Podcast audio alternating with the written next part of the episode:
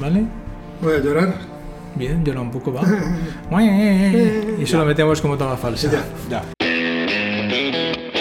Recién llegados del verano comenzamos la segunda temporada de Geopolinómicos. Yo no creía que íbamos a durar tanto, pero esperamos durar mucho más.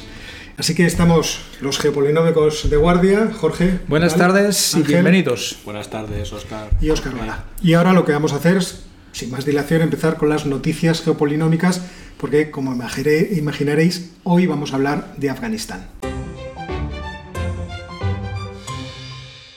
Pero antes de Afganistán, unos cuantos apuntes, tres o cuatro cosas. Primero, de América.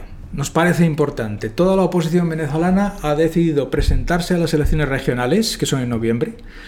Ellos saben que las garantías no serán muchas, pero han decidido presentarse y además hacerlo con una lista única, con lo cual sus posibilidades son bastante más grandes y además implican que existe la posibilidad de un acuerdo nacional entre todos los que se oponen a Maduro. Eso sin parar, por otro lado, las negociaciones que tienen lugar en México. Ambas noticias nos parecen muy positivas para el futuro de Venezuela. La segunda noticia se refiere a Europa, a un fenómeno que está creciendo cada vez más, y es que el hecho de la presión migratoria en las fronteras de los países bálticos y Polonia está haciendo que se esté creando de facto una especie de gran barrera contra los inmigrantes. Hace un par de semanas o tres, tanto Letonia como Lituania empezaron a levantar vallas y ahora es Polonia la que ha declarado el estado de emergencia porque Lukashenko está enviando a todos los inmigrantes que tiene de todas partes a las fronteras de los tres países. El bueno de Lukashenko. Diciendo, bueno, esto es lo que os voy a mandar. ¿Cómo sigamos así? Claro, la respuesta de la Unión Europea, un poco por defecto, es vamos a levantar vallas, vamos a controlar. Si hacemos eso, al final realmente tenemos una valla separando a Lukashenko de todos los estados de la Unión Europea que son frontera. Y eso es muy significativo. Pero eso era lo que iba a hacer Trump, ¿no? En- Eh, sí, Sí, bueno, bueno, Trump no tenía un gobierno, creo, eso habría que verlo, que está fletando aviones para atraerse a todos los inmigrantes Claro. que pueda y presionar a la Unión Europea para que le, quiten- le Le quiten sanciones. aquí tienen sanciones. Sí, Bueno, bueno, el bueno. objetivo, ya sabemos a, cómo- a qué se juega en todo esto. Por otra parte, tampoco es que Rusia esté contenta con Lukashenko, con lo cual ahora tiene que solucionar el problema de su propia crisis y ha encontrado esta, esta vía Esta vía es, que él piensa que puede ser buena. está muy clara para presionar, pero la respuesta bastante, va a ser bastante clara. Bueno, yo tengo una noticia que me parece ser muy relevante a pesar de todo el, el follón afgano. Quiero decir, además del follón afgano, que es la ofensiva del ejército sirio en el sureste de Siria, que bueno, pues parece ser la ofensiva final para tratar de eh, tomar Dera, que es donde comenzaron las protestas hace 10 años de, de la primavera árabe. Eh, el problema, como ya habíamos comentado, me parece en el último Sí. programa, es que esa presión que se produce sobre esa región puede producir una nueva diáspora de refugiados que se derramarían sobre el Líbano, pero también eh, amenazan sobre Israel. E Israel había eh, obtenido garantías a través de los Estados Unidos de Rusia de que la región eh, estaría más o menos estabilizada, Estable, claro. además de que se había llegado a un acuerdo con los propios opositores, con los milicianos que están en, en de tal forma que ellos habían cedido todo su material bélico pesado y solamente les quedaban armas ligeras. ¿Qué es lo que el gobierno quiere ahora también tener para controlar de facto eh, la con la policía del ejército toda la zona? Como se han negado, pues tenemos esta situación. Las milicias proiraníes que están en, en la región también puede ser un problema y esto podría llevar a una intervención de Israel. Con lo cual yo creo que es eh, tema para, para tenerlo en el punto de mira. Sí, tengo noticias, fundamentalmente dos noticias económicas. Una es la inflación, que parece que sigue amenazando a las economías occidentales. En Estados Unidos eh, sigue alta, está por encima del, del 5, si no recuerdo mal, pero ya está empezando a, a aflojar un poco. Y en la Unión Europea ha aumentado, pero nada más que un 3%. Eso no es nada, Oscar. O sea, Pero, no- pero vamos a ver, no- tiene que estar cerca del 2, el 3 por ya, ya se aleja. Pues no, no, pero hemos llegado al acuerdo ese que, o sea, podemos estar en tres una temporadita larga. La segunda es que en Jackson Hole no ha pasado nada. Jackson Hole, para los que no sean especialistas, es la reunión anual de los banqueros centrales que tiene lugar en Jackson Hole, que es un sitio precioso de las montañas rocosas en, en- en Estados Unidos, en Wyoming. Se ha hecho, no se ha hecho allí, obviamente, se ha hecho en, en formato online y quizás lo más llamativo es que no ha pasado absolutamente nada. Lectura para no iniciados. La lectura es que van a empezar El calendario será probablemente que la Reserva Federal empezará a anunciar en la reunión ahora de septiembre que hará algo en algún momento del otoño y lo que todo el mundo está esperando es que empiecen a reducirse las compras por parte de la Reserva Federal de los, activos financieros en enero de 2022. lo que se sabe, o lo que ya sabemos de esto, porque ya lo hemos experimentado, obviamente será empezarán a subir los tipos de interés de los bonos a 10 años de toda la curva de tipos en Estados Unidos y eso obviamente tendrá los reflujos financieros correspondientes alrededor del resto del mundo. Pero vamos, nada nuevo, o sea, tampoco... Como es nada nuevo, vayamos con lo que tampoco ella es nuevo, que es el tema de Afganistán. Vamos con la tertulia.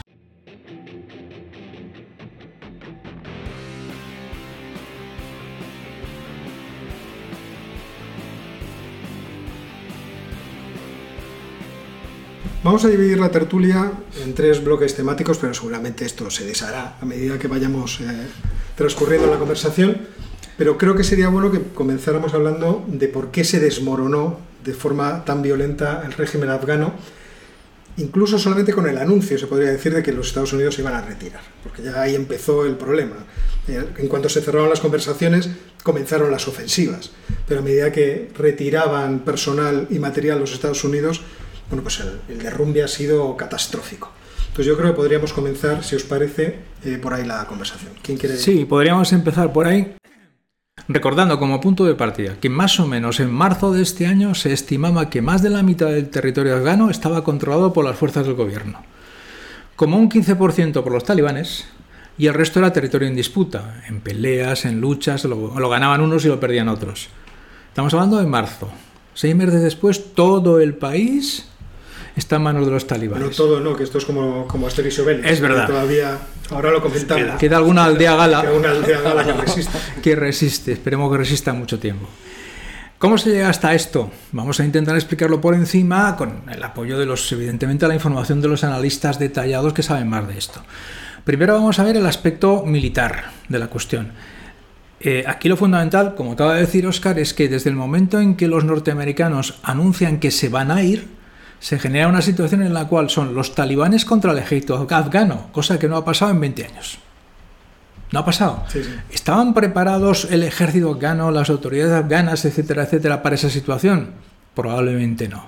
Pero bueno, eso es una especulación. creo que sí podían haber estado preparados. Lo que pasa es que, teniendo en cuenta el, el crisol que conforma el propio país, los Estados Unidos tenían que haber insistido en crear un partido nuevo, por así decirlo, un bando nuevo quería decir un partido, un bando nuevo, con todo ese material bélico y con toda esa preparación que, que, estaban eh, o que han estado, se supone, construyendo a lo largo del tiempo. Y lo curioso es que eso no se hizo, o sea, no se constituyó un bando nuevo, el bando urbano, vamos a decirlo así, que pudiera ser capaz de resistir o que tuviera el conocimiento para ser capaz de resistir. Pero yo creo que el problema anduvo por ahí, que podían haberlo hecho, podían haber resistido, pero su estrategia fue fallida. Sí, es muy difícil calcular cuántos efectivos tiene el ejército afgano, porque partes son policía, partes en realidad no son combatientes, sino que tienen una paga y se van a su casa, porque, en fin. Sí, los llamados para, quitarles de la circulación. Sí, eso es así. Y tampoco es fácil saber cuántos talibanes hay. Entonces, las fuentes son muy distintas. Se puede decir que más o menos los, el ejército afgano estaba en torno a 150.000 soldados combatientes y los talibanes entre 70 y 100.000. La desproporción no es enorme, no, es enorme, como pero era falso aquellos datos, que, pero es que son cosas que sorprenden, aquellos datos que utilizaba incluso el presidente de los Estados Unidos. 320 y tantos mil miembros conforman el ejército y las fuerzas de seguridad del ejército afgano. Pues si usted no sabe exactamente cuántos son operativos, claro. decir, porque, porque, usted diga que hay 320.000, los talibanes tampoco van a creérselo, porque ellos están sobre el terreno. Más información probablemente sepan más que él. Seguramente que usted, pero vamos, que no sea consciente de que había muchos soldados fantasma, como decías tú, eh, la paga y no voy a trabajar, o claro. trabajo gana, o voy y vengo. Cosa que es un clásico. La primera vez que yo leí hablar de los soldados eh, fantasma fue con la, la, misión de la MINUSMA. La, la, MINUSMA es la misión que tienen las Naciones Unidas en el Sahel. Sí. Y ahí leí una vez un artículo de los españoles que decía, bueno, sí, aquí estamos formando, pero muchas veces no tenemos a quién. O sea, la gente que deberíamos estar formando no viene. O no aparece, o comparece un día y, tres no. Porque tiene otras cosas que hacer. Mire usted, yo que tengo ahora que cultivar, yo que tengo que hacer no sé qué. Y esa era una parte. Claro, esa es una parte. Por tanto, había un cierto equilibrio, no muy grande, pero un cierto equilibrio entre unas tropas y las otras. Vamos a ver ahora los aspectos exclusivamente militares, luego veremos los aspectos que tienen que ver con el entorno político, con las etnias, con las, las afiliaciones de los afganos, que son enormemente importantes. Entonces, en ese contexto, otra cosa importante es que la fuerza aérea afgana estaba muy muy disminuida. Los talibanes no tienen prácticamente fuerza aérea, pero claro, los afganos la tenían, pero en buena parte de los aviones y helicópteros no tenían componentes, no tenían suministros, con lo cual en la práctica no podían funcionar. Y eso es importante, ¿por qué? Porque si tienes un ejército desplegado, como ahora vamos a ver, por todo el territorio afgano, la única manera de suministrarlo o de defenderlo si hay ataques es con apoyos de la fuerza aérea. Hay que tener en cuenta todo eso. Ahí jugaron, pequeña cuña, ahí jugaron eh, la baza del ataque psicológico, los talibanes.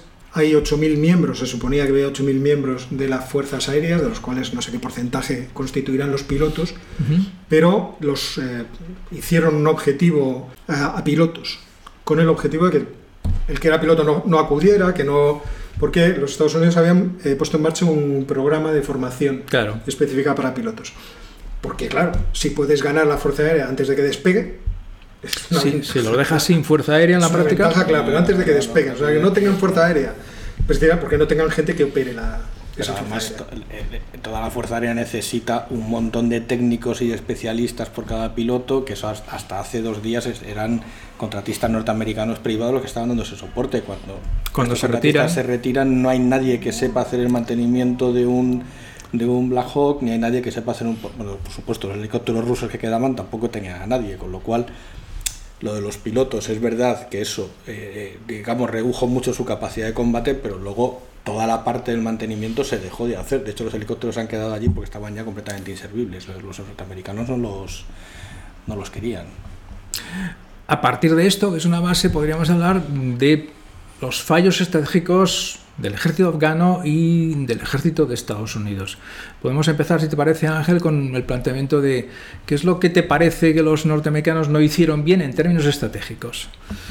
Eh, los norteamericanos yo creo que han hecho mal todo, desde, desde 2001 hasta que se han ido. No, corrijo, yo creo que la evacuación ha sido un éxito operativo sin precedentes, porque sacar en 15 días por vía aérea a 115.000 personas en esas condiciones, desde luego es un éxito que no están poniendo en valor los norteamericanos porque es una operación que yo creo que no tiene precedentes en la, en la historia militar. Además ha sido una rendición de Kabul, yo creo que ha sido ejemplar, es decir, las dos partes se han respetado mutuamente, se han llegado a acuerdos y se ha hecho la retirada de manera bastante ordenada. Dicho esto, que hay que decir las cosas, cuando se hacen bien las cosas hay que decirlo, el resto es que parece mentira que Estados Unidos no haya aprendido ni de Vietnam ni de Irak y por supuesto en Afganistán no han aprendido nada.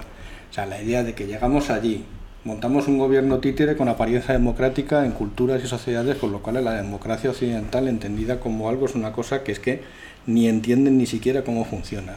En segundo lugar, no tener en cuenta el tipo de país en el que te instalas. En Vietnam sí que es verdad que había una uniformidad digamos, étnica en todo el país y estabas luchando contra una ideología distinta que más o menos se parecía algo lo tuyo, pero aquí con quién estás luchando? Estás luchando con los talibanes y otros 40 señores de la guerra que en cuanto te descuides se van a cambiar de mando en función de los intereses que tienen. Entonces, no puedes hacer una guerra occidental, vamos a decirlo así, contra un ejército así. Y luego yo creo que el error fundamental de Estados Unidos es no darse cuenta que eso es una guerra civil.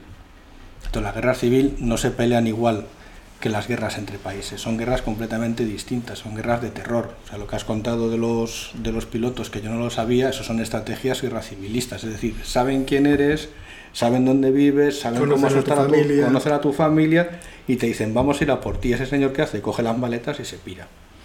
Y dice, pues aquí me van a matar a mí, me van a matar a mis hijos y me van a matar a todos. Entonces, yo creo que esos son los errores que ha cometido Estados Unidos estos 20 años que no tiene nada que ver ni con el uso de la tecnología, porque esa tecnología que han utilizado se ha demostrado en el 90% de los casos que no ha sido efectiva para los objetivos militares que tenían. Es decir, han matado a los jefes talibanes, militares, no sé qué, pero ha venido otro después, con lo cual no han, no han tenido el efecto psicológico que ellos pensaban y táctico que ellos pensaban que iban, que iban a tener. Y a partir de ahí pues viene toda la secuencia esta y a mí me ha sorprendido. O sea, yo creo que ha llegado un momento, justo antes de los atentados, que había una especie de, alianza tácita entre los americanos y los talibanes para evitar el atentado de Kabul, porque se veía que los talibanes estaban tratando de que no entraran coches en el aeropuerto, no personas, coches, o sea que sabían que iba a venir por ahí la, la cosa y los americanos no dijeron absolutamente ni mu, ni les dijeron que sí, ni les, les dijeron que no. O sea que yo creo que ahí al final hasta ha habido cierta sintonía entre ellos, pero todo lo demás no solo Estados Unidos, Europa se lo tiene que hacer mirar también. Van a sacar dentro de 15 días, que se ha filtrado ya en político, el, documento de estrategia de la Unión Europea en el área Índico-Pacífico y vuelve otra vez a cometer los mismos errores del libro. La transición verde, los derechos humanos, pero, pero ¿cómo vas a ir a un talibán a explicarle lo que es la transición verde? Por favor, tienes que hablarle de otras cosas para poder alinearle en su en tu, en tu línea de actuación. Eso vendrá después, pero eso requiere muchísimos años de, Resulta también un poco ridículo el énfasis sobre los derechos humanos sin que haya nunca un compromiso de ir a defenderlos. O sea, si, usted no iría nunca en ningún caso, ¿qué es lo que va a proponer? Claro. Sanciones, el que va a dejar usted de pagar, el ¿Eso qué le afecta? ¿En qué le afecta? Yo, he estado viendo el, paisano afgano. He, intentado buscar los datos de las bajas que ha habido en un bando y en otro, y por bando me refiero a Estados Unidos y a la población afgana en general. Claro, lo que ha reducido la popularidad de la guerra de Afganistán, que en 2001, recordemos que nosotros estábamos aquí ya, era una guerra muy popular en Estados Unidos, porque se apuntaron estrellas del fútbol americano para luchar contra los de no sé cuándo la, popularidad cayó, pero cayó ya en 2011. En cuanto mataron a Bin Laden, es una guerra que allí no le interesaba absolutamente a nadie. Las bajas en el bando norteamericano fallecidos para un conflicto de estas características son anormalmente bajas, son solo 2.400 soldados, son muy pocos. son muy pocos. El, propio planteamiento de, la intervención y del país te lleva a eso. Tú no tienes la necesidad de ocupar Afganistán porque sabes que territorialmente no lo vas a, hacer. Lo vas a hacer. Es un país muy difícil, con una geografía endemoniada, el Hindu lo atraviesa diagonalmente y además cada vez peor, cuanto más al norte está, peor más alto, la cosa, más alto. Hay un pico de más de 7.000 metros, o sea, vamos a ver, señores, la población está muy dispersa, los núcleos urbanos en realidad están como una diáspora, norte, sur, este y oeste. o sea, en el centro no es que vayas a tener mucho. Pero Kabul está más bien tirando al este. O sea, sí, sí, está en el este. todo, es, todo es un planteamiento de yo voy a llegar allí, voy a poner frenos, es decir, destacamentos en ciertos sitios para impedir que los que tienen que ir de un sitio a otro no vayan. Cosa que además han intentado, yo creo, casi todos los que han invadido Afganistán, porque Afganistán, mira que ha sido invadido. Yo cuando hablan de eso de la, tumba de los imperios, anda que no ha sido invadido Afganistán. Y, no es que haya salido bien de ninguna de las invasiones, porque no ha salido, ha salido bien de ninguna. Los soviéticos hicieron lo mismo. Llegamos, nos plantamos, hacemos uno de destacamentos y ya está, como somos el bando más fuerte, atentarás contra mí, me harás la puñeta aquí y allá, pero, hombre, no me vas a echar, me, iré cuando me apetezca. Y los británicos fue más o menos lo mismo, les echaron a patadas en 1842, pero luego la paz la organizan como ellos quieren. ¿Por qué? Porque eran el bando más fuerte. Es que no. Me parece a mí que el, el planteamiento de Afganistán está bastante claro. Existen demasiadas regiones gobernadas por demasiada gente distinta pueblos un poco mezclados. Claro. Tienes que funcionar así, pero lo que os está contando de las cifras son 2.400 bajas por el bando norteamericano y se cree, porque no está seguro, que son más de 150.000 víctimas, tanto militares como civiles, afganas. Es decir, eh, hay que tener en cuenta que cuando tienes 150.000 víctimas civiles, el resentimiento de la población te explica que en una semana los talibanes no han avanzado en la última ofensiva que han tenido se han ido rindiendo las ciudades una tras otra porque han dicho... Tranquilamente, ya me quema. Han llegado a pactos con los señores de la guerra, han dicho, ¿me vas a tal? No, vale, pues venga, pasa. ¿Me vas a tal? No, pues venga, pasa. Luego ya veremos cómo nos organizamos y luego hablaremos de, luego hablaremos de eso, pero yo creo que Estados Unidos ha equivocado de principio a fin. Pero bueno, eso es... que además a partir de 2007 quizá la propia población afgana no entendía. Claro, es que no, entienden nada. qué hace aquí? qué hace aquí? No, hemos hecho un, no le veían sentido a eso. ¿Han llegado ustedes para hacer un gobierno de todos los afganos menos los talibanes? Pero los talibanes y los pastunes, ve usted, son casi el 40% de la, población. Entonces esto no va, tampoco va a ser estable a futuro. ¿Y qué más? porque casi todo el dinero que estaba metiendo los Estados Unidos, las toneladas de dinero que metió, pues más de la mitad era para cuestiones de seguridad. Yo entiendo que haya habido mucho contratista que ha disfrutado enormemente de, de todo ese gasto inmenso. bueno, claro. Claro, un gasto inmenso que les ha caído. Imagínate lo que era solamente enviar a un individuo para hacer, qué sé yo, un ingeniero que tenga que planificar una tubería, una canalización de agua. Ese tipo solamente por el plus de peligrosidad, por la seguridad que, que tiene que tener sobre el alrededor, claro, claro. Todo eso era un dinero maravillosamente gastado para ciertos, ciertas personas. Y mientras tanto, pues como decía Ángel, la gente muriendo a mansalva. Muriendo a mansalva. Una, una situación absolutamente desastrosa. Y luego en la cuestión esta de estratégica se ha hablado mucho de la decisión que toma el presidente afgano de mandar a destacamentos para ocupar mucho, mucho territorio, entre comillas, por lo menos nominalmente sobre el terreno, pero por las dificultades logísticas que tú comentabas, eso era una ventaja para los talibanes. Claro, porque si tienes el ejército repartido en pequeñas guarniciones de 2.000 personas, una aquí y otra aquí y otra allá, mal comunicadas y mal suministradas por la Fuerza Aérea, ¿qué hacen los talibanes? ¿Qué es lo que hacían en la práctica? Cortaban las líneas de, de suministro. Teóricamente el gobierno controlaba casi todo el país, en realidad eran los talibanes los que lo controlaban y tenían las guarniciones aisladas. Si no puedes generarles suministros, si no puedes llevarles apoyo, en el momento en que comience una ofensiva de verdad, pues es difícil que puedan aguantar sueltas, solas.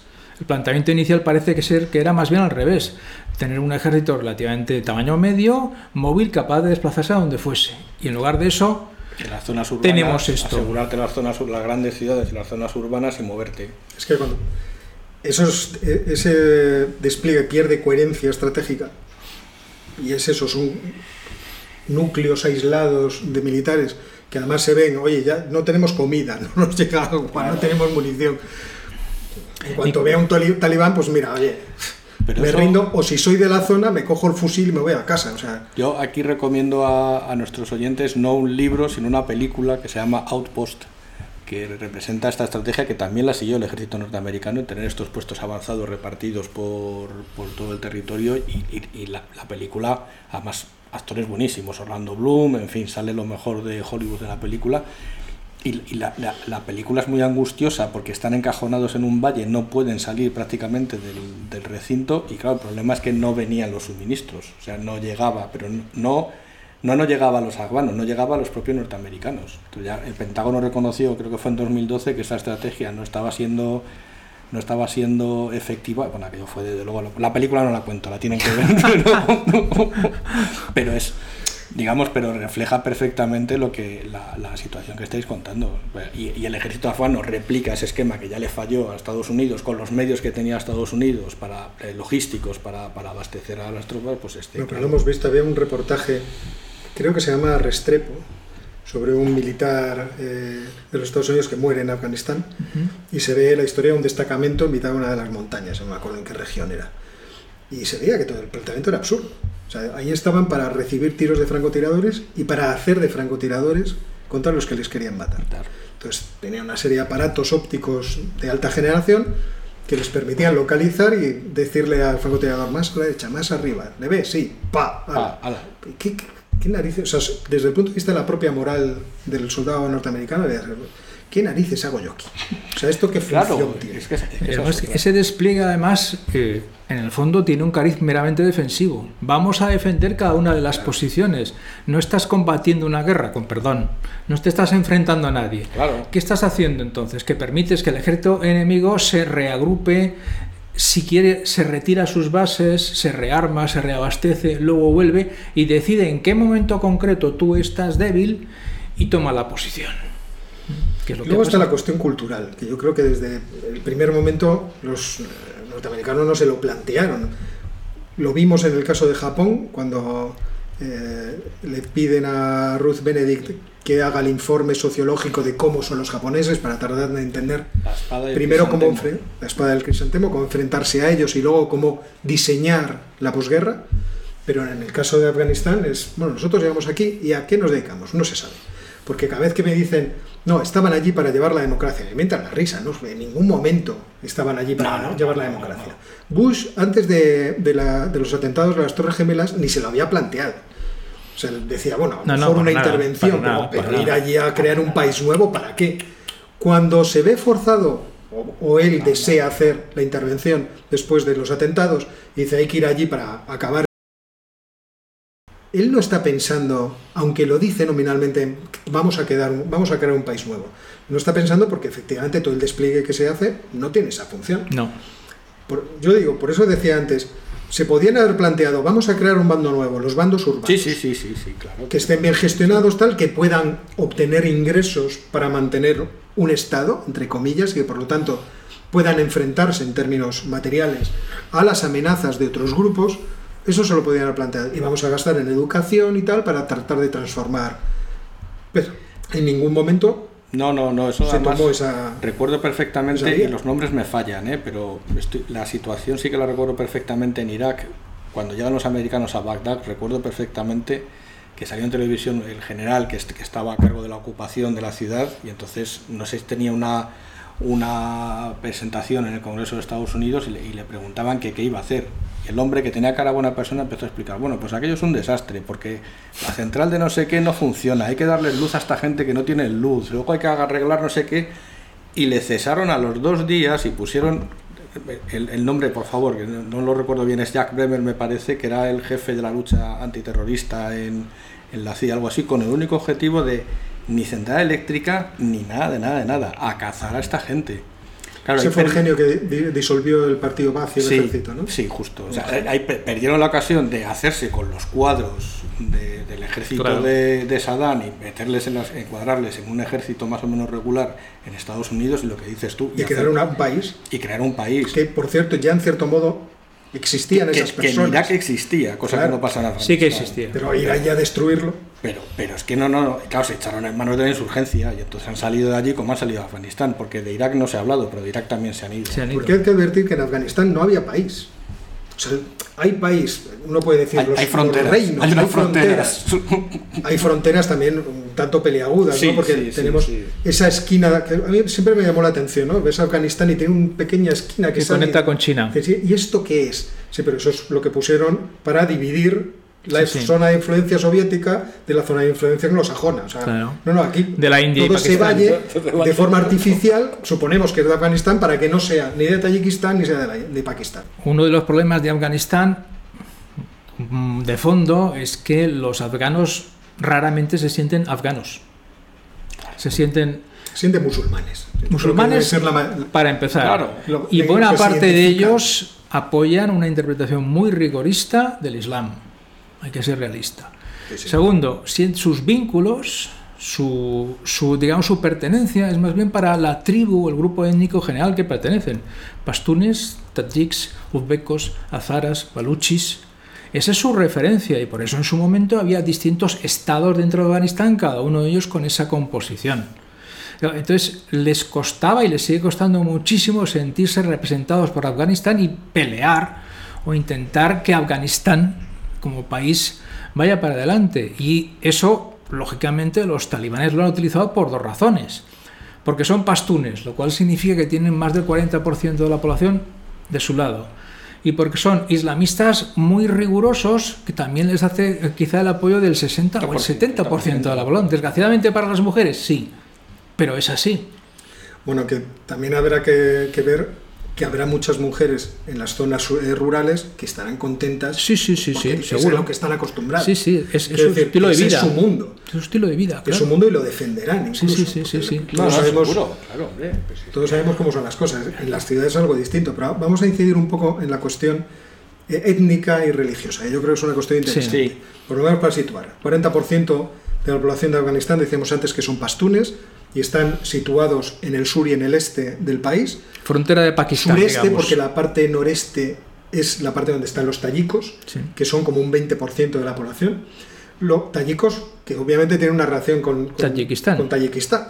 Luego tenemos a los azaras, que se supone que eran los descendientes de las invasiones mongolas de Genghis Khan Sí. y que son un porcentaje como del 24% de- del país, Y que, ojo, son, sunit, eh, son chiitas. son chiitas, y luego tenemos a los uzbecos, que son la- el porcentaje menor, un 6%, algo así, y luego una diáspora de pequeños eh, grupos étnicos, baluchis, hay de Sí, sí, turmenos diversos. Sí, están todos muy Los, eh, el problema quizá que más grande que tienen ahora mismo los eh, talibanes es con los tayikos, porque en el Valle del Panjshir se han hecho fuertes y ahora mismo están en combates.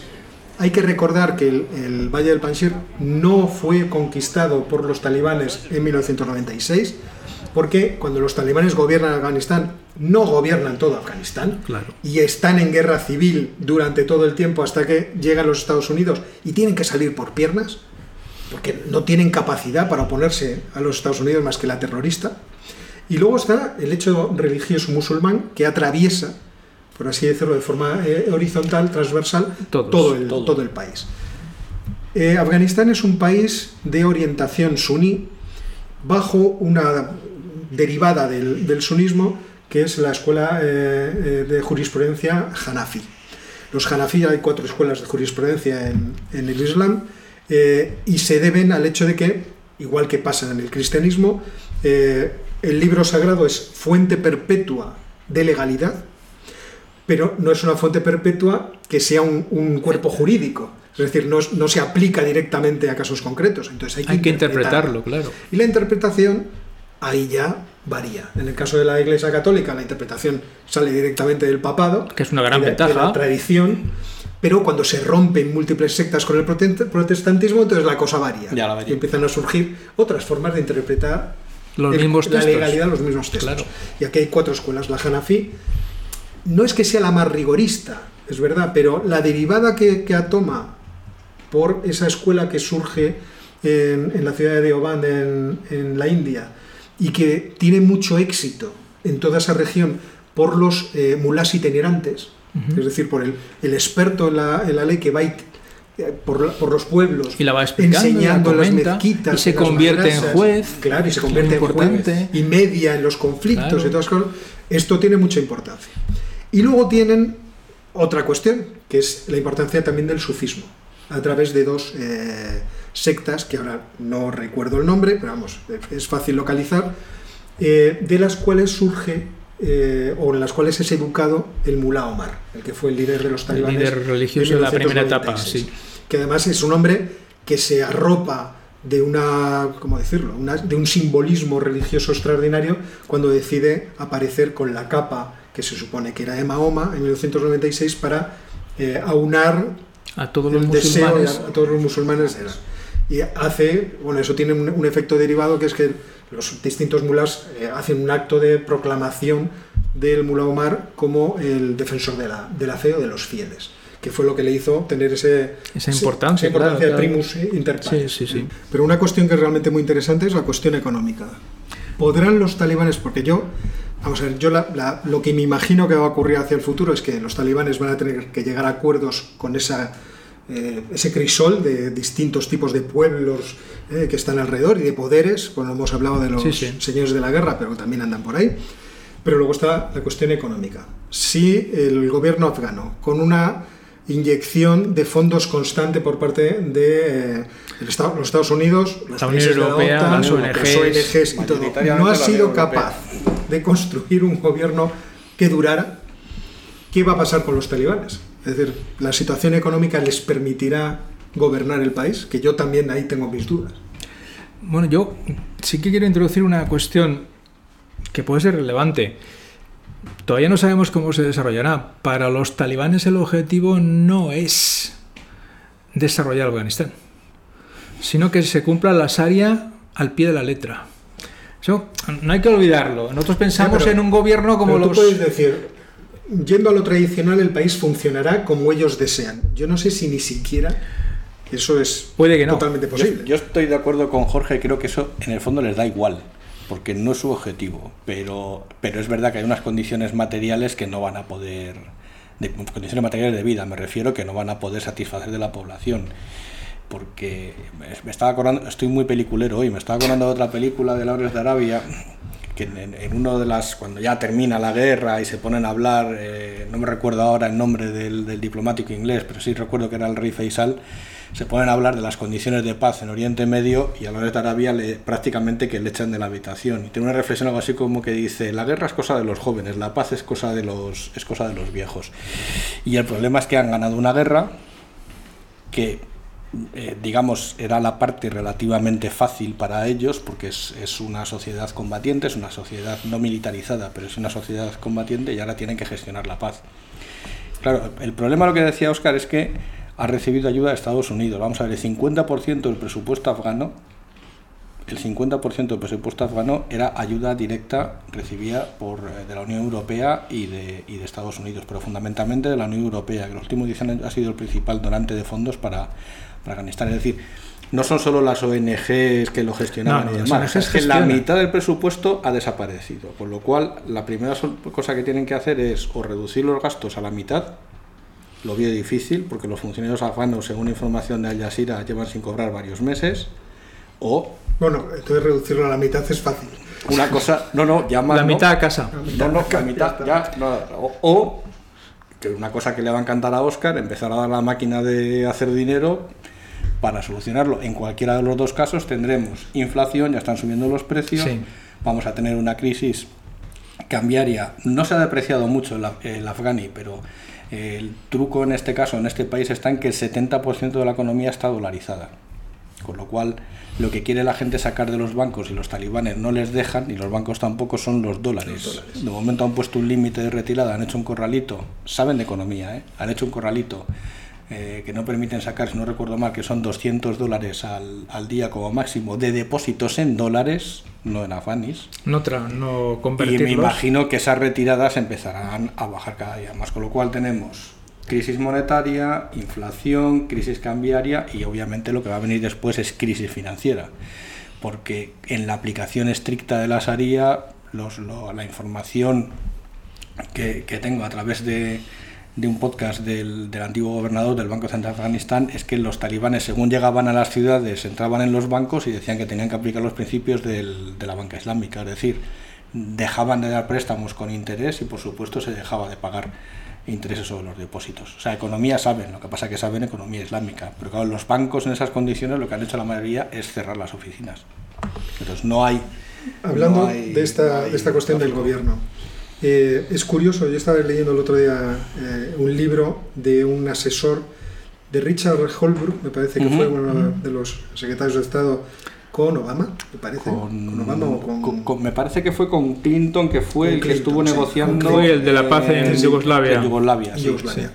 Y Recuerdo este decía que, el- que el- uno de los problemas que se encontraban en, en Afganistán es que los que inician eh, las ofensivas militares o los que son más, más levantiscos no son los que suelen gobernar. Entonces empecé a buscar y encontré en, un capítulo de un libro dedicado a Afganistán eh, información sobre esta cuestión en concreto. Parece que entre los pastunes existen una división entre los pastunes que son de zonas eh, agrícolas y los pastunes que son más de montaña, por lo tanto son más nómadas. Que los nómadas, los llamados gilzais, son los más levantiscos, los que eh, han eh, dado eh, más líderes militares a todas estas guerras, a todos estos Como los movimientos. nómadas en general. Claro. Mientras que los durranis, que son gente sedentaria, cercana a las ciudades, generalmente los valles del sur, estos son los que al final están en condiciones de crear los, eh, las redes, Estructuras, sí, claro. esas estructuras de gobierno y los que al final gestionan la paz. Y de hecho, eh, eh, Har- eh, Gar- eh, Har- Har- Har- Har- Har- no me sale. Karzai. Garzai Karzai. era Karzai. un Pastún un pastún du- eh, durrani. Ya sé que suena mucho a, a Juego de Tronos, los durranis, los Garzais. No, no, no. Pero no, no, esta es también una realidad el, que Claro. tenemos que ver cómo se va acomodando De hecho, a ahora- medida que los talibanes de las, de las montañas vuelven otra vez a su no van a estar todo el día militarizados. De hecho, ahora que lo mencionas, esta mañana en, en políticos sí que mencionaban que están eh, ahora mismo en Tayikistán los talibanes negociando con, con Karzai y con otro expresidente de Afganistán la formación del gobierno. O sea, ellos son perfectamente conscientes que no pueden armar un gobierno solo de talibanes. Entonces están tratando de hablar con todas las partes y están tratando O sea, ha sido muy raro lo que ha pasado. O sea, han dejado, han dejado salir a 115.000 personas que probablemente sea toda la inteligencia que tenía Afganistán en, en, los cuadros directivos del gobierno y de, la, y de los bancos. Es decir, no ha quedado nadie que sepa hacer determinado tipo de cosas, pero les han dejado irse. O sea, me llama muchísimo la atención que les han dejado irse pacíficamente. Sí, pero ahí, vamos a ver, eso entra dentro de una lógica muy dura, que es la de que una de las mejores formas de controlar un país es dejando que se vayan los que saben hacerlo en tu lugar. Entonces tú te encargas de eso, lo harás bien o mal, pero no tienes ningún tipo de oposición ni nadie que pueda hacer las cosas en tu lugar. Eso, desgraciadamente. son las situaciones muy inestables. Pero, claro, el, coste es que no hay aeropuerto, claro. va a empezar a no haber agua, va a empezar a no haber gas. Recordemos que Afganistán está pasando una sequía espantosa. Sí la situación es muy complicada y lo que va a acabar pasando, yo creo que con esto es el último dato importante de, economía que quería dar, es que vamos a volver a ver otra vez un gran crecimiento del cultivo del, opio y del tráfico de opio en Afganistán. ¿No creéis que volverán otra vez al veto en el... No, de la plantación no, no, como hizo el Mullah Omar y que le creó muchísimos problemas hasta el punto que un año después, más o menos, claro. a ver, dejó que las cosas siguieran como estaban. Sobre eso, dos cosas. La primera vez que los talibanes llegan al poder, vetan, prohíben el cultivo por antiislámico, pero enseguida tienen, la segunda vez tienen que cambiar porque saben que es la única forma de que haya ingresos para la gente que vive en el campo e ingresos para ellos en forma de impuestos. Segundo, durante esta fase, el último año aproximadamente, los talibanes parece que se han financiado fundamentalmente cobrando impuestos a toda la cadena de valor de producción de opio. El 10%. Fíjate lo que es el incremento de valor del opio desde el momento en que se cultiva y se empieza a sacar la resina hasta que se puede llevar a los mercados internacionales. O sea, se va multiplicando el valor en cada etapa. Las cifras que he visto yo eh, me baila un poco, pero vamos, las escalas son correctas. Me parece que el, rendimiento que sacan en Afganistán por hectárea de, de opio del cultivo son 11.000 dólares eh, americanos aproximadamente, mientras que con el trigo sacan 1.000. Con lo cual, una población que tiene una renta per cápita de 600 dólares al año, per cápita, para que se hagan una idea, en España estamos cerca de 30.000 dólares per cápita al año y en Estados Unidos están cerca de 50.000, estamos hablando de 600 dólares per cápita. Es una de las poblaciones más pobres del mundo ahora mismo y más pobre que va a ser por las condiciones que van a tener la consecuencia obvia es el opio, que tiene una ventaja enorme además, porque todo el opio que exporta Afganistán, que es prácticamente el 85, el 86% del opio que se, que se exporta, que se produce en el mundo, se hace en Afganistán, va a Europa, no va a Estados Unidos. Con lo cual los americanos, en el fondo a la DEA, lo del opio de Afganistán no es problema suyo, es problema nuestro. No quiere decir que no llega a Estados Unidos, pero es que llega a través de Europa. No, llega directamente a China, no entra y a Rusia no entra. Entonces van, van a entrar ahí, los talibanes van a participar de ese negocio. Probablemente todos los acuerdos a que han llegado con los señores de la guerra es que les van a dejar hacer eso, porque ellos también indirectamente se benefician de ese, de ese comercio. Y el único dato que a mí eh, me preocupa muchísimo es que según las estimaciones de la ONU hay 4 millones de adictos al, opio y a derivados del opio en Afganistán, es decir, es casi el 10% de la población, de los cuales 900.000 son mujeres. Pero no estamos hablando de drogadictos en el sentido que entendemos aquí en Europa, es decir, son adictos, adictos a la heroína. O sea, es, otra epidemia de opiáceos como lo que hay en el medio oeste de Estados Unidos, pero con las condiciones de la población afgana. Por eso, sí, no. Volviendo sobre ese tema, Desgraciadamente, fomentar el cultivo del opio permite contentar más o menos a los agricultores y a la población. Sacar tributos para los, digamos, jefes de las tribus de distintos sitios, para que ellos organicen sus cosas y sacar tributos para los talibanes y, otra vez desgraciadamente, a los talibanes lo que les interesa del gasto público son las infraestructuras, ni educación ni sanidad. Eso hay que ser conscientes. O sea que pueden permitirse o aceptar que la educación y la sanidad se deterioren mucho sin hacer esfuerzos. Por otra parte, también es muy difícil. O sea, si cualquiera de nosotros nos llevara ahí a gobernar, diríamos, sí, está, muy difícil. Pero es que no hay comunicaciones, no hay forma, no hay dinero, no hay, hay gente, no hay el capital humano y físico no existe. ¿Usted qué, qué, tipo de milagro quiere? No, no, no, si es que... va a ser ese, si es que... Ese es el asunto. Este es un funcionamiento sencillo de la economía en Afganistán. Pero vamos a tratar el tema hacia afuera.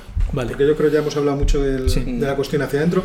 Y hacia afuera, ¿qué creéis, qué, qué tipo de efectos o de, impacto va a tener sobre las potencias que están más cercanas, pero también sobre, por ejemplo, el auge del yihadismo en el mundo, que creo que también es una cuestión en la que se va a influir esta victoria de los talibanes? A mí, mm, la- de forma directa, lo que más me preocupa, y además debería preocuparnos a todos bastante, es lo que va a pasar en Pakistán. Porque Pakistán es una potencia nuclear y los pastunes son también parte de Pakistán, porque es la zona de asentamiento de las tribus es...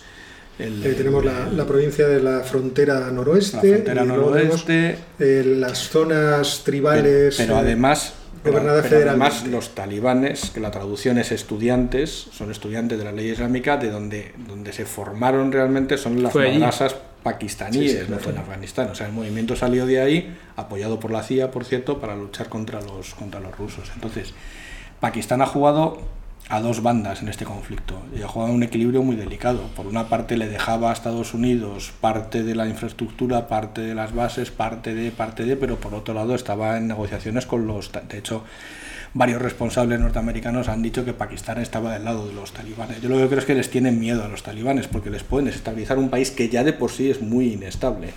Sí, un país día- además el que otro día está... tuvimos al Ejército de Liberación de Baluchistán poniendo bombas a trabajadores chinos. Pero es que además, digamos que el, el- el- valle central de, de Pakistán, es Punjab. donde- el, Punjab, que es donde realmente está la, la etnia mayoritaria de Pakistán y son los que controlan el, el- el Estado, se ve aplastado, digamos, o se ve encajonado entre la India por un lado y Afganistán por otro. Entonces, si se desequilibra Pakistán como consecuencia de esto, ya es fácil que se desequilibre porque los mujahidines se han venido muy arriba con esta victoria podríamos ver en manos de los fundamentalistas armas nucleares más rápido que si fuera en Irán. Pero ahí, ahí se pondrían en marcha muchos mecanismos distintos. Sí, eso es así. O sea, las potencias reaccionarían para que eso no fuera así. Hombre, Eh, ahí... Pakistán son 110 millones de habitantes. Si no han podido con un país de 38 millones. Lo sé, yo por eso o sea, no, y- no tengo tanta, tanto miedo a que, a que suceda porque Pakistán además tiene un ejército bastante fuerte y Sí. cohesionado. Sí. Y frente a los talibanes, creo... No. O sea, ¿pueden- ¿puede surgir un problema de que los talibanes quieran tener su propio... No, no, no, los no. pastunes su propio... No, no, no, no, pero no voy, no voy a que haya, a que haya, digamos, un, un enfrentamiento bélico entre el ejército pakistaní O sea, y ¿Te los refieres más a que talibanes. eso produzca una transformación en... en la sociedad La pakistaní pakistaní. una desestabilización política en Pakistán y que lo que veamos no a los talibanes afganos, pero sí a una versión parecida pakistaní eh, en- eh, como presidente del, del gobierno de Pakistán. A mí esto me parece interesante porque el- la victoria de los talibanes, donde ha sido realmente celebrada, ha sido en todos los medios yihadistas del mundo. O sea, lo hemos Pero, visto. pero especialmente en las poblaciones, en la, por la población pakistaní, que son los que más se han alegrado de la victoria de los afganos. Entonces, cuidado con, con ese, Sí, con eso ese tiene, flanco. ¿eh? tiene dos derivadas. Por un lado, evidentemente, para los talibanes, los talibanes no tienen ningún interés en desestabilizar Pakistán porque ha sido su apoyo y su apoyo diplomático. Pero parte de ellos viven y tienen muchos lazos Claro. en las zonas montañosas de Pakistán y van a extender su ideología, su planteamiento. Es decir, a mí no me queda lejos la suposición de que las zonas fronterizas entre Pakistán y Afganistán acaban siendo someti- sometidos a una especie de principados islámicos aplicando la Sharia directamente. Directamente. Directamente por los propios habitantes, sin necesidad de que vengan los talibanes de, de Afganistán, más aquellos grupos islámicos que están en contra de que los talibanes se limiten a recuperar el poder en Afganistán y quieren extender la yihad.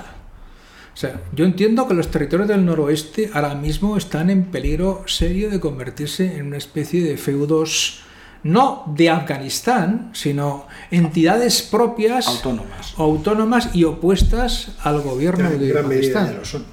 En gran medida lo son, pero ahora más. pero ahora lo pueden ser más y eso también lleva otra derivada que no, no se puede perder de vista, es que estos grupos se conectan con los grupos yihadistas islamistas que están atacando Cachemira en la India, que está bastante cerca. Sí, sí, sí. Que eso... Yo ahí tengo mucha curiosidad por ver qué va a pasar en el Panjshir, si los tayikos triunfarán, quién les apoyará, si Tayikistán, eh, los movimientos que había hecho Rusia a finales de agosto van a tener una derivada en forma de apoyo de alguna clase o no, tácito, porque explícito entiendo que sería un riesgo diplomático. No, pero Y lo luego, que... ¿qué va a hacer Irán? O sea, el cuál va a ser el planteamiento de los iraníes, que han apoyado mucho, porque tenían un enemigo común, pero bueno, una vez que el enemigo común desaparece, Es- ese es el problema, que el enemigo común ha desaparecido y ahora a ver cómo nos apañamos. Los iraníes los lo que, están, lo que están haciendo es facilitar todo lo posible la huida de los afganos hacia Turquía. Es decir, quitándose el problema desde todos los puntos de vista. Los hazaras, ¿qué pasa con los hazaras? Que están lejos de la frontera iraní sí, y están dispersos. es que los valles juegan un gran papel. Eso es lo que no pasa. Los uzbekos y tajiks sí que están al lado de Uzbekistán y Claro. Tayikistán. Y ahí, eh, las maniobras que hizo el ejército ruso con Sí. uzbekos y tajiks eran como una señal de advertencia. Si los talibanes quieren imponer su dominio, no las áreas, su dominio en esas áreas, nosotros estamos allí para crear una especie de estados autónomos también, ¿eh? De hecho, hay divisiones del ejército ruso en esos países. En las o sea, tienen fronteras. adelantadas. O sea, que es... Bueno, de todas formas, yo creo que podemos llegar a la conclusión de que esta es una película que aún está lejos de haberse terminado. No, acaba de empezar, Y de haber hecho de eh, de su último episodio. Así que seguiremos hablando de Y tendrá, de Afganistán. y tendrá más consecuencias, porque por ejemplo la India con esto pierde muchísimo pie. Sí. pierde muchísimo pie, porque la India era uno de los que más apoyaba al gobierno afgano, porque era enfrentarse a los musulmanes eh, con la Sharia, que eso es uno de los problemas que tiene internamente. La India pierde muchísimo pie y tiene que intentar resituarse, y no se sabe muy bien cómo se va a Sí. resituar. Y los talibanes han fiado todo al apoyo chino porque su, su estrategia diplomática a partir de ahora es China, China, China, pero los chinos no están por la labor porque han entrado varias veces con el Belt and Road en, en Afganistán sí, y han, sí, sal- sí, sí. ya han salido escaldados. De cualquier forma, que- existía el, el proyecto de un gasoducto Sí, Y de un ferrocarril también, pasando por Herat. que bueno, ya veremos. y están, Ya los chinos están así mirando desde la barrera. No, los chinos prisas- de la no han barrera, tenido y- nunca, o sea y que- no la van a tener ahora. No van o a- sea que- Evidentemente. Es significativo, lo vamos a ver, esto hasta dentro de dos semanas no se verá, o tres semanas. Por ahora nadie ha reconocido el gobierno talibán. Aunque los cataríes ya les han mandado gente para que. Sí, se les ha mandado gente, pero no les ha reconocido internacionalmente. China no lo ha hecho, Rusia no lo ha hecho. Pero es que todavía tienen que controlar el territorio. O sea, es que se tiene que aclarar la situación. Claro. Han llegado- talibanes han llegado a Kabul, los Estados Unidos han ido. ¿Quién gobierna Afganistán? ahora mismo nadie. Ahora mismo Ahora mismo, nadie. eso es lo Ahora malo. mismo nadie. Ahora mismo nadie. Bueno, pues vamos a cerrar aquí el, el capítulo afgano y vamos con nuestro sátrapa favorito. Oye, es una de las sesiones, de las secciones que a mí más me Sí, de este sí. programa. No sé si, espero que también a los que nos ven. Vamos a hablar de Mobutu Sese Seko, que fue presidente del Zaire. Casi que creó el Zaire y también lo destruyó. ¿eh? Eso es una de las características de los sátrapas. Crean un país, se convierten en presidentes y luego lo, ma- lo machacan. Lo machacan. Este señor nació en 1930 en un pueblecito pequeño de lo que entonces era el Congo belga. Hay que recordar que Bélgica tenía una colonia enorme, 50 veces más grande que el país que era el Congo belga, muy mal gobernada, muy mal estructurada, un horror. Bueno, entonces este señor eh, fue educado por una serie de casualidades de la vida por sacerdotes franceses, entonces aprendió francés y era bastante bueno en la escuela, por lo que parece. Hacia 1949 eh, eh, se integró en el ejército, o más bien se ve que los sacerdotes franceses vieron que demasiado rebelde para hacerles caso y lo metieron en el ejército. Y el hombre encantado. El hombre encantado. Con esa disciplina que le ponían encima y esa estructura, el hombre estaba, la verdad es que encantado.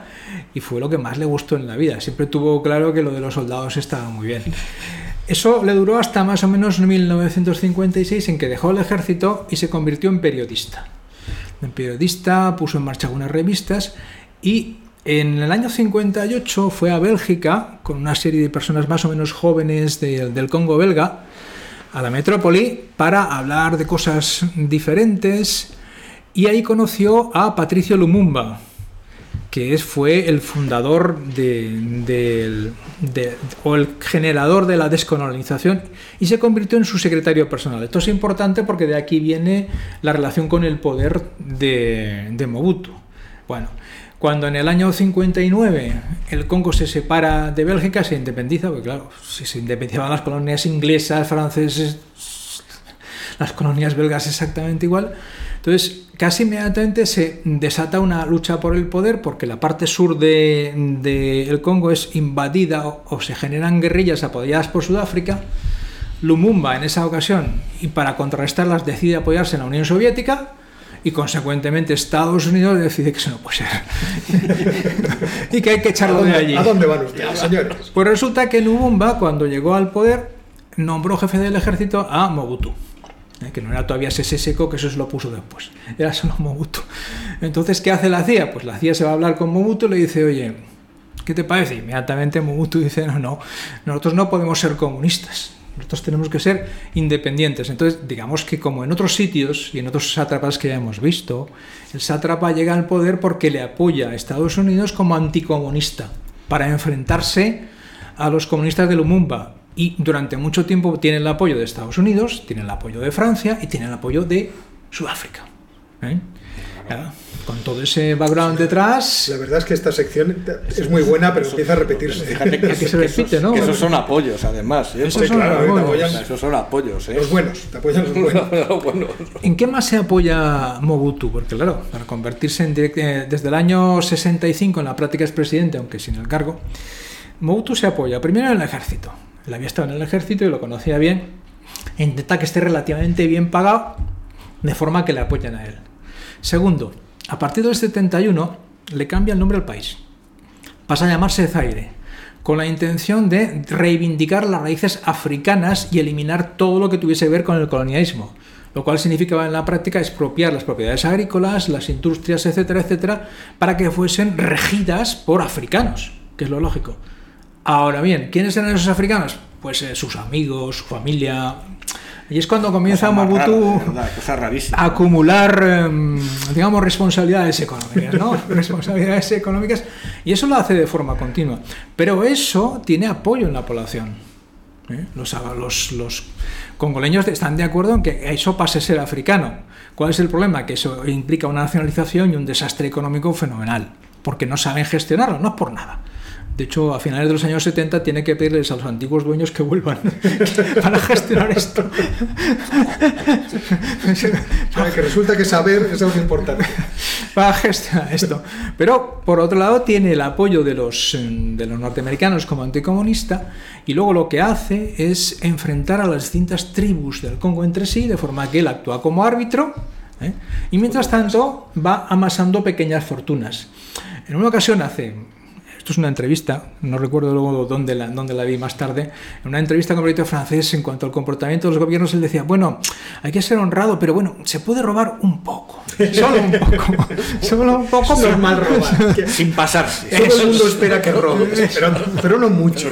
Lo decía, ¿eh? lo, lo hizo, lo hizo en público, claro. Los, los súbditos, porque aquellos eran súbditos, tomaron nota de aquello. Ese esquema de succión de los recursos públicos.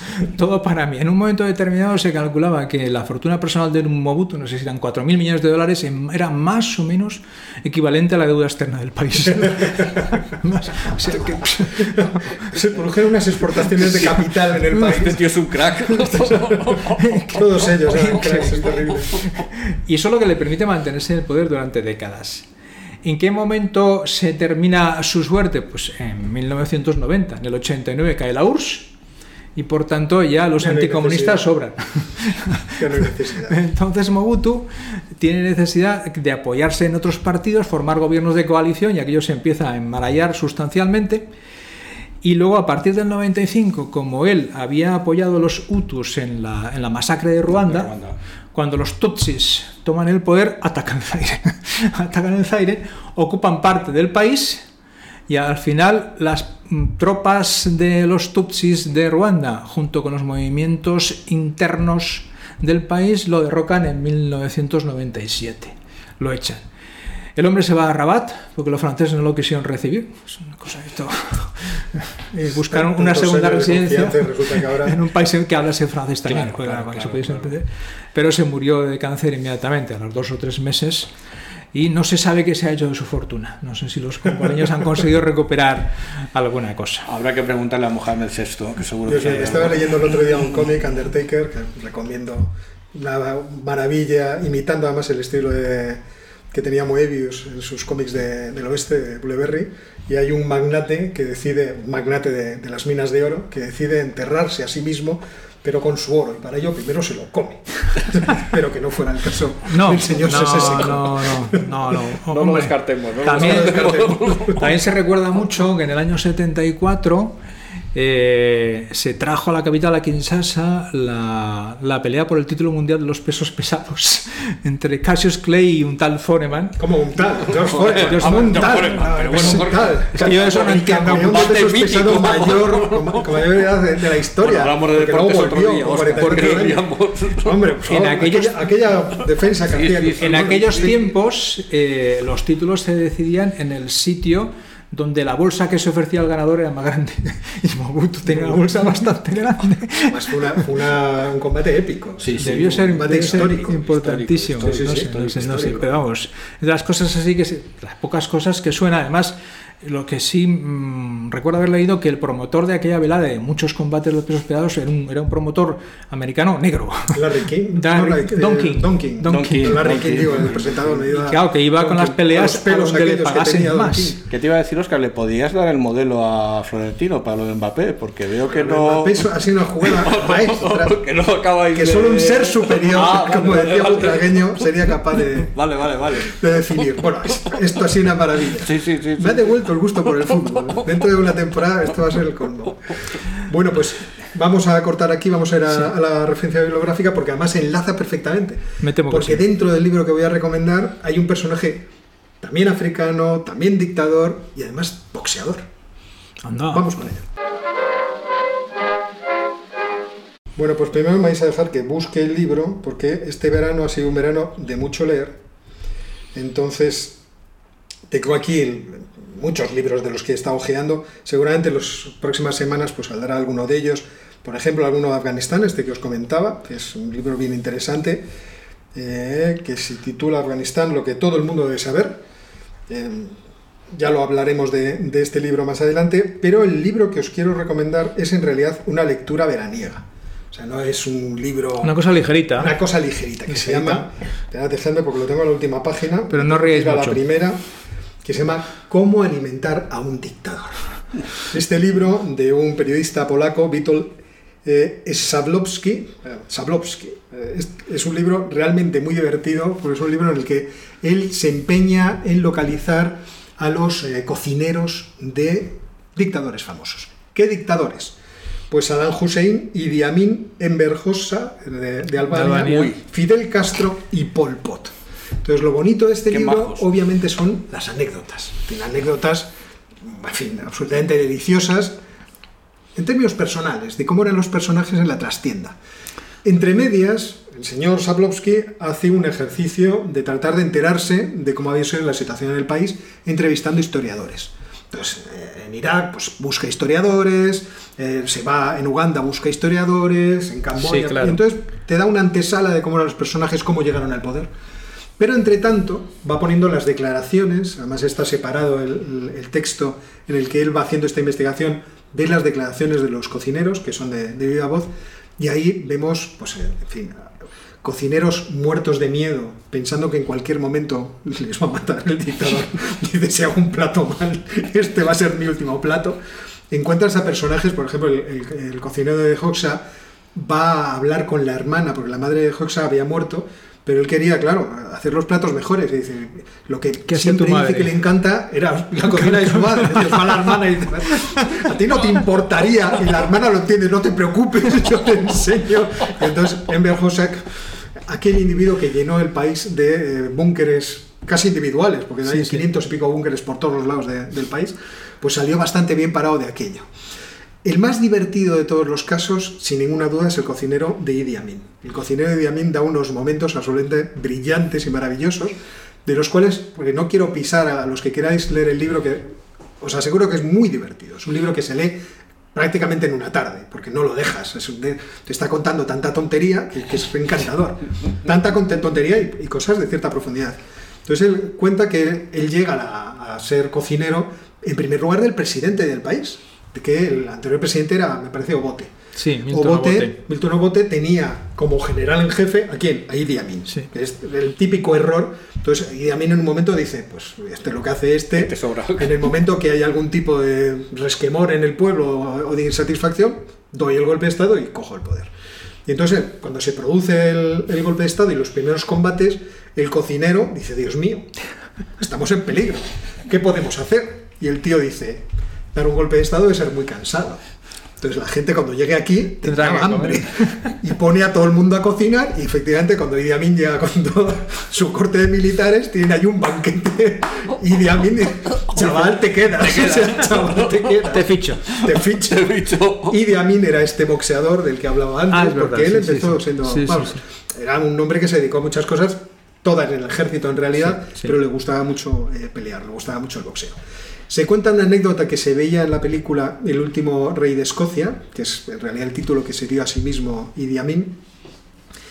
Yo no sé si se acuerdan los que han visto esa película, y en un momento Idi Amin tiene un dolor de estómago terrible, cree que le han envenenado. El cocinero dice que no le pasó a, a Idi Amin, sino a su hijo. Y efectivamente el- primero al que miran como culpable es al cocinero. Claro. Y le ponen en una habitación diciendo, como Como el muera- presidente, tú sabes, afortunadamente llega un médico y se da cuenta que son solamente gases. Entonces, presionando en la tripa al muchacho, suelto una ventosidad extraordinaria. Y desde ese momento, y durante unas semanas, cuando coincidían el cocinero e Idi Amin, Idi Amin le cogía muerto de risa y decía, ¡una ventosidad! Como diciendo, ¡Qué suerte has tenido, "Qué suerte macho!" has tenido, muchacho! Casi va pa'l hoyo. Otra cosa, y por terminar, uno quiere contar, por ejemplo, la de Saddam Hussein, que es realmente muy divertida. Saddam Hussein sale en cierto modo bien parado de la imagen que le da el cocinero, a pesar de que el cocinero sabe que le va a matar como ve que ocurre con otras personas, que te van desapareciendo. De fulanito desapareció, no sabemos qué fue. Es que el Tigris es El mal Tigris. río. El Muy Tigris mal es río. mal río. Muy mal río. De, de, de Saddam no voy a, solo quizá una pequeña cosa, cada vez que el cocinero hacía un mal plato, le obligaba a Saddam a pagar el dinero por la materia prima desperdiciada. O sea, lo has salado demasiado, has echado a perder el plato, me vas a pagar porque es un desperdicio. Y una vez ocurrió al contrario y Saddam pagó. Ah, Dice, fulano, ahora he fallado yo. Pero uno de los episodios más divertidos lo da la cocinera de Pol Pot, que nos narra como Pol Pot era un tío encantador, simpatiquísimo, una bellísima persona, siempre dispuesto a ayudar. Y en un momento le dice al periodista, y además tenía, se parece mucho a un deportista, a un futbolista de estos de europeos. Eh, ¿Cómo se llama? Y el otro, es famosísimo, a ver, déjame ver fotografías. Este, este, igualito a Messi, tiene exactamente la misma sonrisa. Entonces, como podéis imaginar, es un libro para leer una tarde de verano o una tarde ahora de otoño y pasar un magnífico rato. Y yo creo que con esta bomba informativa de la sonrisa de Messi y la de Pol Pot podemos cerrar la de tertulia de hoy. Muchas gracias, Jorge. Pobre Messi. Gracias. Gracias. Gracias, Oscar. Y nos vemos la semana que viene. Hasta luego. Que no emir, porque emir es otra cosa, ¿no? Quiero ser califa en lugar de califa. Califa ya son palabras mayores, no te voy a arriba. ¿eh? Vosotros no leéis esos, esos cómics. por lo Sí, los de Bueno. Ibn Gul. Ibn Ibn Gul. Ibn Sí, sí, sí. El califa Harun al-Rashid, o yo que sé, no creo que se llama aquel califa. No, Arum, Arum el Pusa. Pero no, nunca entendí cuál era el juego de palabras. Eran franceses, ¿no? Sí, claro, era, era Gos- Gostini. Eran, Los claro, en las series, ¿no? era Gostini. Gocchini. Bueno, sí, me mira a mí, a lo mejor sale mal por eso, pero